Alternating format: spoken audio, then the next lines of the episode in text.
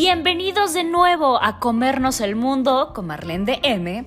Yo soy Marlene del Moral y este es un podcast dirigido no solo a hombres o mujeres, sino a humanos. Y aquí hablaremos un mucho de todo con la intención de crear un mundo más amable, un espacio donde con la mejor vibra reflexionaremos sobre todo.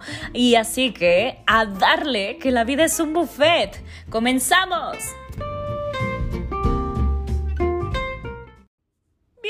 De nuevo. Ok, y entonces, esta semana vamos a hablar de algo que hace un par de semanas, para cuando escuches esto, va a haber pasado un par de meses, pero hace un par de semanas, en los retos de la semana, en mi canal de Instagram, que si no sigues deberías estar siguiéndolo porque todas las semanas hablamos de cosas diferentes, estábamos hablando de la importancia de la soberbia, de la soberbia que no nos deja cambiar, que la soberbia que no nos permite aprender y crecer, ¿no? Y aprender de nuestros errores.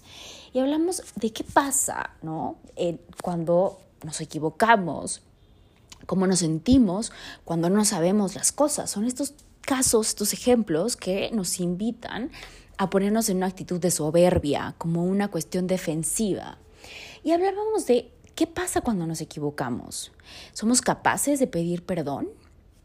Y ahora la postura del otro lado es dar, otorgar perdón. ¿Qué onda con otorgar perdón? Y si esto tiene o no una cierta connotación de soberbia. Y vamos a, vamos a transitar hacia allá, porque al principio a lo mejor empiezas como yo, donde no te hacía mucho sentido, pero, pero vamos para allá. Ok, entonces, las palabras per y donar tiene que ver con per, que es el perdón, eh, pasar, ¿no? Viene con el, el prefijo latino per y significa del, verbo latino perdonare, donare, que significan eh, pasar, cruzar eh, por encima de, ¿no? Y donar, que es donación, regalo, obsequio, dar.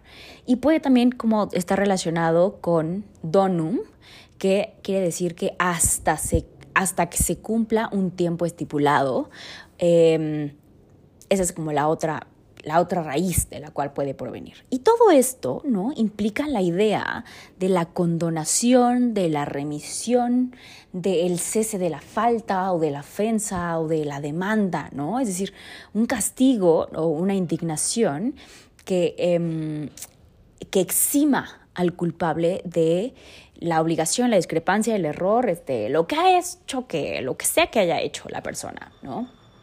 Que te haya resultado ofensivo. Entonces esto quiere decir que yo, si tú a mí fulanito de tal me hiciste algo, yo te voy a otorgar el perdón una vez como en acto de tu buena fe, de sentirte, em, de sentir que has redimido un poco de aquel daño que a mí me hiciste. Es decir, tú tuviste que haber hecho algo para que entonces yo te pueda otorgar ese perdón, te pueda conceder ese perdón. Pero como ves, viene una idea de que yo estoy por encima de eso. Recuerda que las relaciones de poder se dan eso, entre las relaciones. No existe poder si no hay dos personas. Requiere alguien ante quien ponerse ese poder. Y en este ejercicio del perdonar es el que perdona, el que se encuentra por encima de ese lugar. La acción de perdonar, por lo tanto, lleva la existencia de varias situaciones o hechos. Uno, como suena súper lógico, la existencia de una ofensa, de cualquier tipo. Llámesele, este, me viste feo, llámesele, me gritaste, llámesele, me pusiste el cuerno y teníamos un acuerdo de exclusividad, este, llámese, me tiraste la bebida encima, lo que tú quieras, ¿no? El segundo sería el conocimiento de la ofensa por el ofendido em, y por el ofensor o por algunos otros medios, ¿no? es decir, los testigos, en este caso como los otros medios. Esto lo vimos en los videos de los insultos, ¿no? que es diferente una grosería que un insulto una grosería no necesariamente viene con la implicación o con la recepción de un insulto. Un insulto para una persona puede ser que no le hayas dado la mano.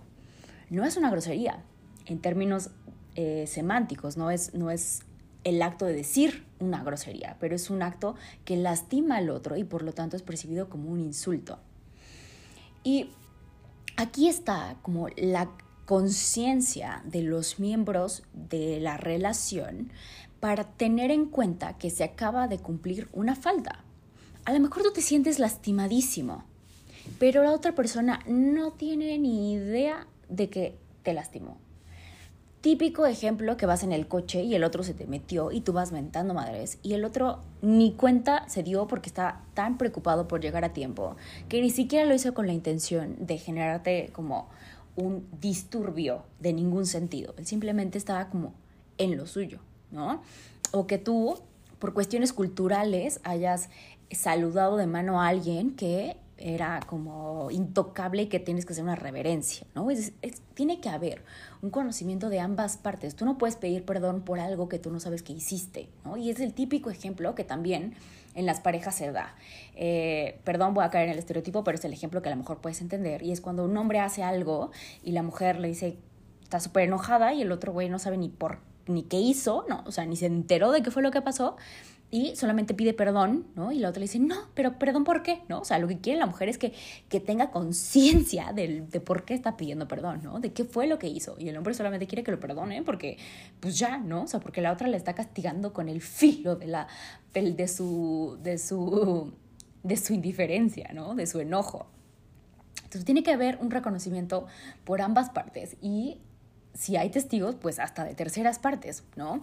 Eso se puede ver más en casos más obvios. Imagínate en la prehistoria, cuando empezó, prehistoria, no tan prehistoria, pero en el medievo, cuando estaban y empezaba a ver este tipo de, de, leyes, como de tú me hiciste y yo te hice, entonces ahora tú me tienes que hacer, ¿no? Y entonces había las primeras personas y los primeros juicios este, públicos, donde antes de que quemaran a las personas y no sé qué, si tú te robabas algo de alguien, tenías que devolverlo, tenías que pagarlo de alguna forma, te ibas a la cárcel, es decir, empezaron a verse y a darse este tipo de acuerdos, donde la gente empezaba a llegar a arreglos, y así fue como surgen los famosísimos abogados, ¿no? Los que defendían y lo que hacían cumplir la ley, los jueces y todas estas figuras que tenemos como de autoridad. Cuando alguien se sintió insultado, alguien insultó y querían llegar a un acuerdo de cómo se iba a conceder, cómo iba a llegar a una concilia de eh, sus intereses. Es decir, el perjudicado por la ofensa se siente ofendido, ¿no? Ese sería como el tercer elemento, ¿no? El cuarto es que se modifica la actitud del ofendido hacia el ofensor, genera una actitud de resentimiento porque el otro se siente ofendido, ¿no? O sea, y eso cambia la forma en la que se presenta. Eh, puede ser, digo, resentimiento, puede ser enfado, puede ser búsqueda de venganza, puede ser tristeza, puede ser eh, dolor, puede ser muchísimas cosas, ¿no? Eventualmente también es conocido por el ofensor que cuáles fueron las afectaciones, es decir, tiene que expresárselo al otro, ¿no? Hay muchas veces tú vas por la vida con un montón de resentimientos y el otro no sabe o nunca se lo has expresado al otro, ¿no? Eh, entonces es importante como nombrar, hacerle saber al otro como lo herido que nos sentimos, no necesariamente que nos hizo el otro, ¿eh? porque ahí entramos en una posición como de víctimas y aquí empieza a ponerse eh, en, en, tela de juicio el tema del ego, el tema de la soberbia, ¿cierto? Quiero que lo vayas viendo poco a poco. Entonces, el otro también debe de reconocer su error, su culpa, ¿no? Y debe de solicitar el perdón o la satisfacción, ¿no? Te, te... No sé si viste alguna vez en, en Los Simpsons, yo soy fanática de Los Simpsons, pero en algún momento le, te, te pido una satisfacción, ¿no? Y le, le, daba una cachetada con guante blanco y eso era así como, ¡fuf! El máximo insulto. Y era esta idea de, me siento ofendido, te pido que, que hagas algo al respecto, ¿no? Te pido que tomes tu, tu responsabilidad. Eh, y finalmente, después de que, digamos, el ofendido le pide disculpas a la persona que ofendió, eh, el ofensor, perdón, le pide disculpas al que ofendió, este decide si lo perdona o no, si le concede el perdón. Y se lo tiene que comunicar, ya sea explícita o tácitamente, ¿no? Tiene que decir te perdono, te concedo el perdón, te eximo de la culpa, ¿no? Ahora, hay tipos de perdón, ¿no? Como características o formas de separar el perdón, ¿no? Entre es un perdón pleno, es decir, total, absoluto, como te, ya no hay nada, ¿no? Se recupera en completo la confianza, el amor, ¿no? Como si nunca hubiera pasado. Y el perdón parcial, que es como cuando queda cierto resentimiento, ¿no? O sea, como, no, o sea, sí, pero no, ¿no? Ya no va a volver a ser igual la cosa. ¿No? Está el perdón condicional o incondicional. El condicional es como, sí te perdono, pero, ¿no? Pero quiero que a cambio hagas esto, pero quiero que eh, no lo vuelvas a hacer. Pero quiero que, no, o sea, se pone ahí una condicionante para poder ser para poder ser otorgado, ¿no? Muchos de los perdones, por ejemplo, en temas, en temas legales, se dan así, ¿no? Te perdono, pero antes tienes que, para, para que yo te perdone, tienes que darme esto, tienes que hacer tal cosa, ¿no?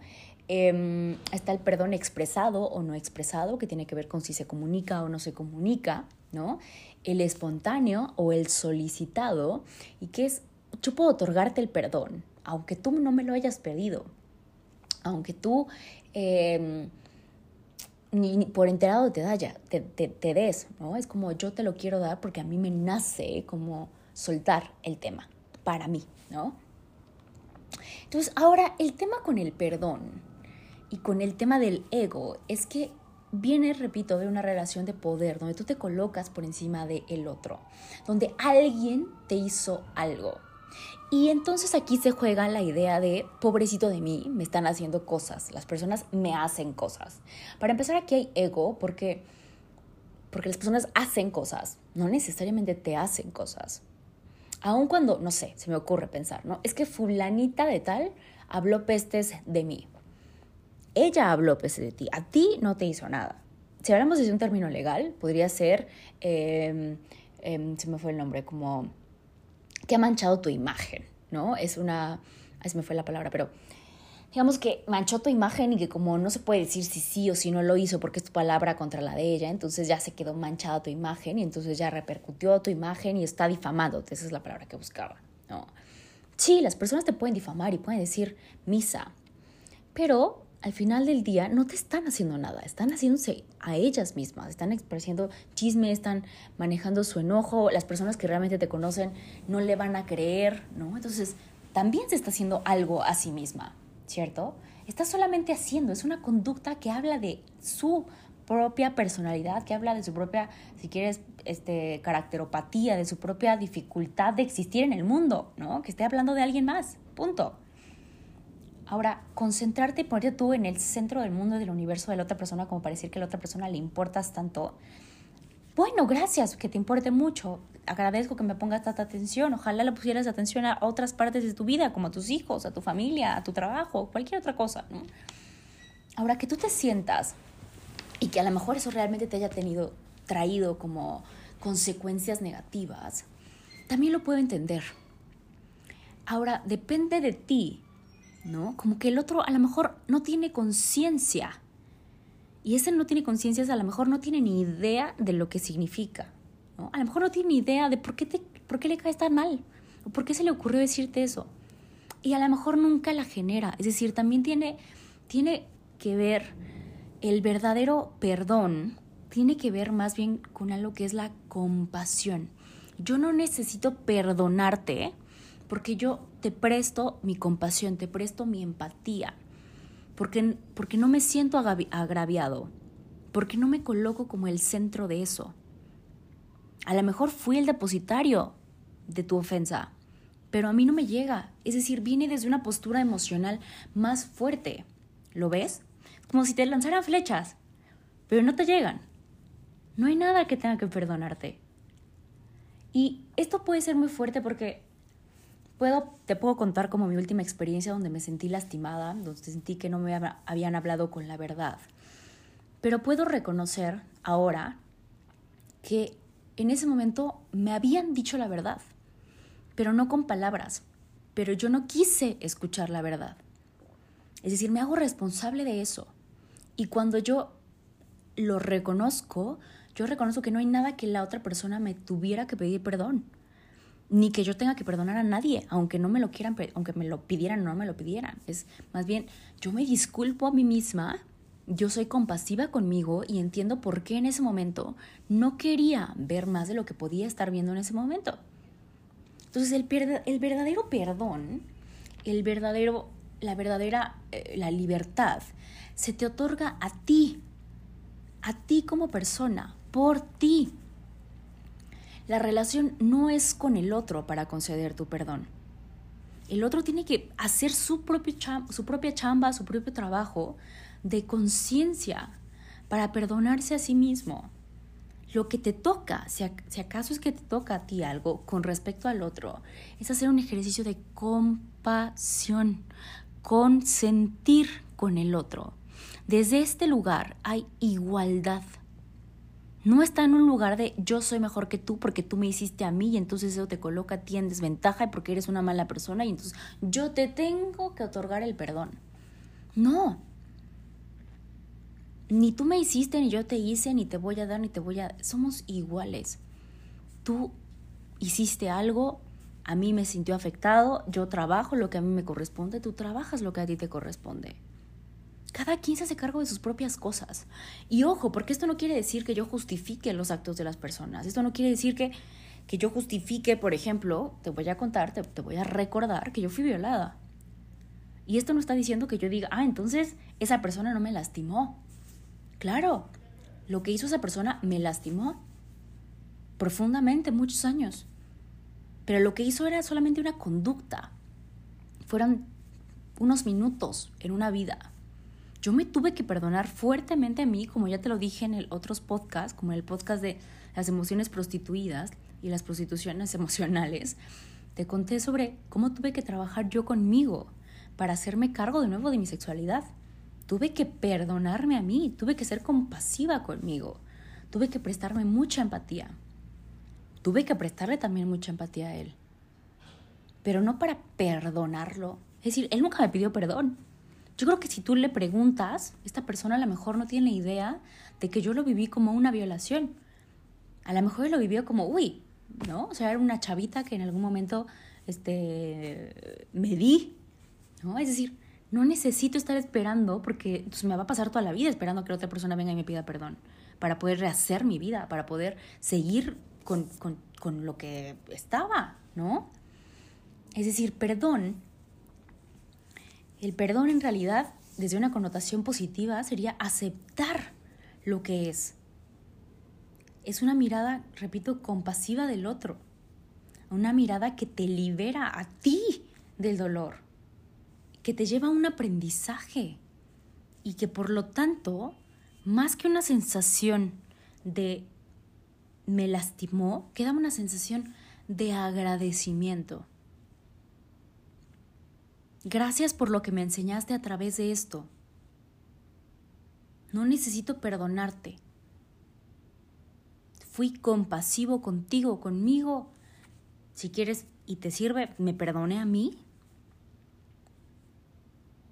creo que es la única palabra o la única forma en la que yo podría pensar realmente en perdonar a ti, ¿no? A una versión tuya del pasado, ser compasivo contigo y poder estar agradecido con el otro. Una posición de humildad con el otro, no de agrandamiento. Repito, otorgar perdón es posicionarte por encima de. Y ahí te van más ejemplos para que lo entiendas mejor. En las relaciones de pareja, por ejemplo, las infidelidades, donde una persona supuestamente perdona a la otra, pero no la olvida, ¿no? Típica frase, se queda el rencor, se queda la espinita, ¿no? Y donde, o donde ni siquiera se, se concede el, el, perdón, ¿no? O solo, y solo se está esperando como lentamente ahí, ¿no? Es así detrás del arbusto, listo, dispuesto para cobrar el error, hasta que el otro pague, ¿no? Con una mirada de manipulación y venganza. ¿Cuántas parejas no has escuchado, no has visto que dices, tú me hiciste, ah, pues ahora yo te hago? Ah, sí, yo no te perdoné, sí, sí, sí, pero tú ya me habías hecho esto, ahora tú perdóname esta, ¿no? Porque yo te perdoné, ahora te toca a mí, ¿no? En un te hago, me la debo, te la, o sea, ¿qué es eso? Cuando hay venganza, cuando hay intento de manipulación, cuando hay intento de que el otro sufra, entonces eso ni remotamente lejano está del perdón. De la compasión, bueno, ni de chiste años luz. Entonces el perdón es para ti, para sanarte a ti, por lo que puede llevarte a relaciones más sanas, mejor salud mental, menos ansiedad, más, menos estrés, menos hostilidad, ¿no? Recuerda todo lo que, cuando hablábamos en el, en el reto del enojo, todo lo que esconde el enojo. Biológicamente, pues también tiene el perdón, ¿no? La compasión. Eh, influye en tener una presión arterial más baja, menos síntomas de depresión, un sistema inmunitario más fuerte, mejor salud cardíaca, mejor autoestima. Es decir, el, la compasión, el otorgarte perdón, genera realmente resultados para ti. Para ti, al otro no le va a hacer ninguna diferencia. Si el otro no cae en compasión y en comprensión y conciencia de sí mismo, entonces no sirve nada que tú le des tu perdón, lo va a volver a hacer. No sé, ni siquiera directamente hacia ti o en relación contigo.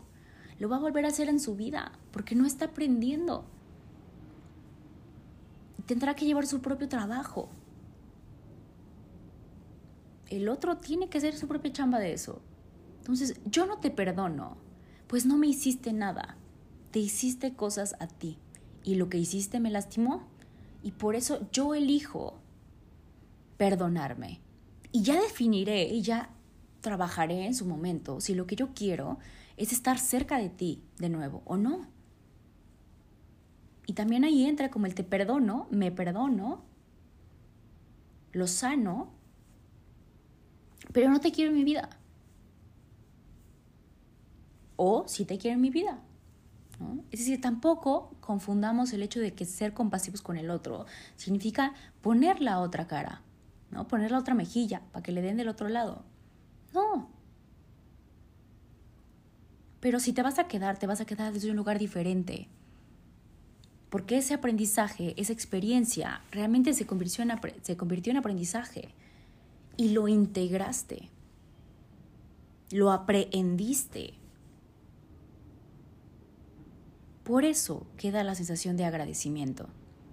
Por lo aprehendido. Así que perdonar te esclaviza, agradecer, compadecer te libera. Y revisa el video de Te perdono pero no te quiero en mi vida y cómo pedir perdón para que te disculpen. Y el reto de la soberbia también. Recuerda que un montón de cosas pasan en las historias que no guardo en los videos ni en los canales de YouTube ni en ningún otro lado. Así que espero esto te haya invitado al menos a pensar un poco en qué cosas tienes que perdonarte a ti y en qué, en qué aspectos de tu vida estás en una postura víctima. ¿A quién quieres perdonar o crees que tendrías que, que perdonar? Y en esas áreas necesitas trabajar, moverte desde una posición responsable. Ya te puse ejemplos fuertes, ¿no? Te estoy hablando de infidelidades, te estoy hablando de la persona que me violó, te estoy hablando de mi prostitución emocional. Es decir, no creo que sean cosas tampoco así tan fáciles. Y hablo también de violencia, por supuesto. Ahí tampoco nadie tiene que perdonar a nadie. Tiene que existir compasión, gratitud, humildad, aprendizaje. Trabaja en eso. Éxito. Y recuerda seguirnos en nuestras redes oficiales en Instagram, arroba marlendm, así como está escrito aquí, arroba marlen.dm, arroba haz luz en el mundo, en Facebook igual y en YouTube igual. Que tengas un hermoso, hermoso día y no te pierdas nuestro siguiente episodio que estará increíble. Y recuerda que en Instagram tenemos todas las semanas los retos de la semana y cada día tiene un hashtag diferente, así que no te lo pierdas. Checa las historias que ahí es donde pasa lo verdaderamente bueno. ¡A comernos el mundo!